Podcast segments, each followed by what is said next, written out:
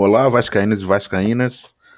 Ah, aqui quem fala é o JC Barbosa. Vamos começar agora com o primeiro momento calculadora, que é aquele momento que todo Vascaíno entra nesse final de campeonato, quando o Vasco não faz a sua parte, perde um jogo ridículo em casa para o Curitiba. Já tem um post lá no blog, é, blog da fusarca.wordpress.com, onde tem uma resenha do, da derrota do Vasco para o Curitiba por 1 a 0 e no momento calculador a gente, vai, a gente olha para a parte de baixo da tabela, que é infelizmente a parte que nos cabe, para ver o que, que a gente tem que torcer hoje para o Vasco, é, para ver para quem que a gente tem que torcer contra, quem que a gente tem que secar, para o Vasco não se ferrar muito mais, do, além da derrota para o Coxa, né?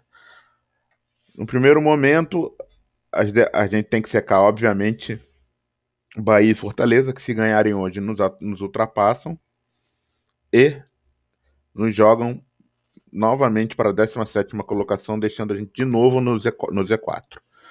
É, o Fortaleza é difícil, o Fortaleza está numa situação melhor que o Bahia, se empatar com o Inter, passa a gente, vai a 33, passa até o esporte, inclusive, passa duas, ganha duas posições, coisa que a gente devia ter feito ontem, não fosse a expulsão do Henrique, não fosse o frango, semi-frango, vamos dizer assim, do Fernando Miguel, e a atuação abaixo da crítica do time todo, de modo geral, é, é torcer para o time do Abelão e do Thiago Galhardo nos ajudarem, já que nós não nos ajudamos.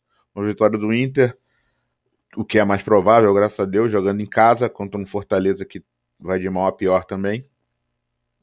Já nos garante, se o Inter ganhar, a gente já passa mais uma rodada fora do Z4. O problema é o Bahia jogando fora de casa, jogando em casa contra, contra o Corinthians. É... Na verdade, o Bahia ele chega a 32 pontos se ganhar, empata com a gente, só que aí ele passa o Vasco e o Fortaleza pelo número de vitórias. Eles vão a nove vitórias, a gente só tem oito. É... Então, o Bahia ganhando do Corinthians ele nos passa. Então é torcer muito pro Inter, que não vai ser tão necessário, espero eu. É, e torcer pros Gambás, o que é horrível para quase todos os vascaínos. Eu detesto torcer, ter que torcer pro Corinthians, mas ossos do ofício do torcedor do Vasco, secar os adversários. É, o Corinthians está numa fase boa, vem de goleada caixa-pante sobre o menor do mundo, que é o Fluminense. É, e pega o outro tricolor, tricolor de aço, tricolor baiano, que também tá mal das pernas pra cacete. Vamos torcer para pelo menos pelo menos um empatezinho do Corinthians aí. Eu acredito até que o Corinthians vença, porque o Bahia tá muito mal. É, agora olhando para a parte de cima, ainda tem. A gente pode ainda torcer pro Galo ganhar do Atlético Goianiense, para ele não se afastar, ficar nesses 36 pontos aí, porque a gente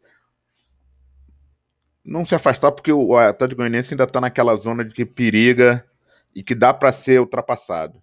Né? E torcer para o Ceará, que já abriu, já está com 39, não vão ficar, não vale nem mais a pena ficar torcendo para os caras, para Z4 para os caras. E entre Ceará e, e, e, Red Bull Bragantino, sim, aqui a gente fala naming rights.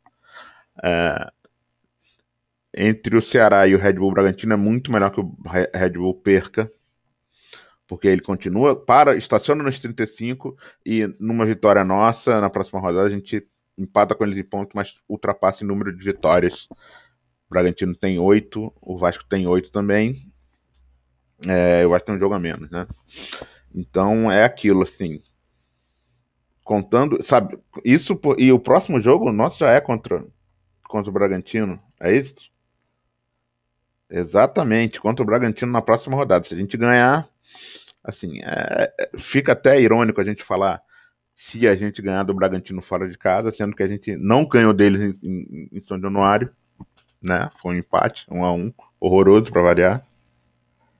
E depois de perder dessa forma ridícula pro Curitiba ontem, ficar pensando em vitória fora de casa é mais complicado, mas somos vascaínos e não desistimos nunca, né? A esperança está sempre dentro da gente e enquanto a gente não tá vendo aquele bando em campo jogando, a gente acaba torcendo, né?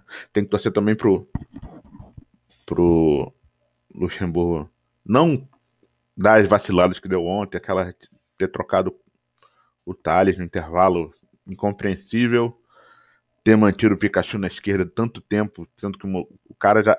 O cara não se dá bem na direita, na lateral direita, que é posição de origem dele há séculos. Vai botar ele na esquerda?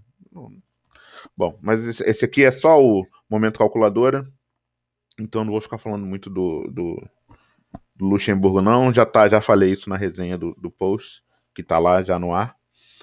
Então é isso, é a gente torcer. Hoje é secar Bragantino, Fortaleza e Bahia.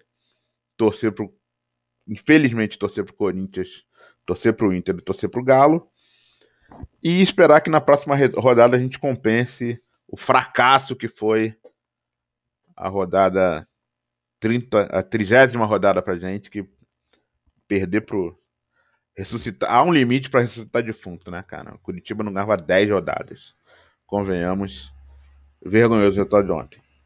Por enquanto é só. Eu espero que semana que vem a gente não precise ficar secando mais ninguém. Apesar de que nessa situação que a gente tá. A secada é, é de lei, né? Mas espero que na próxima rodada a gente vencendo, eu não precise ter mais um momento calculador aqui para vocês. Abraços e até a próxima.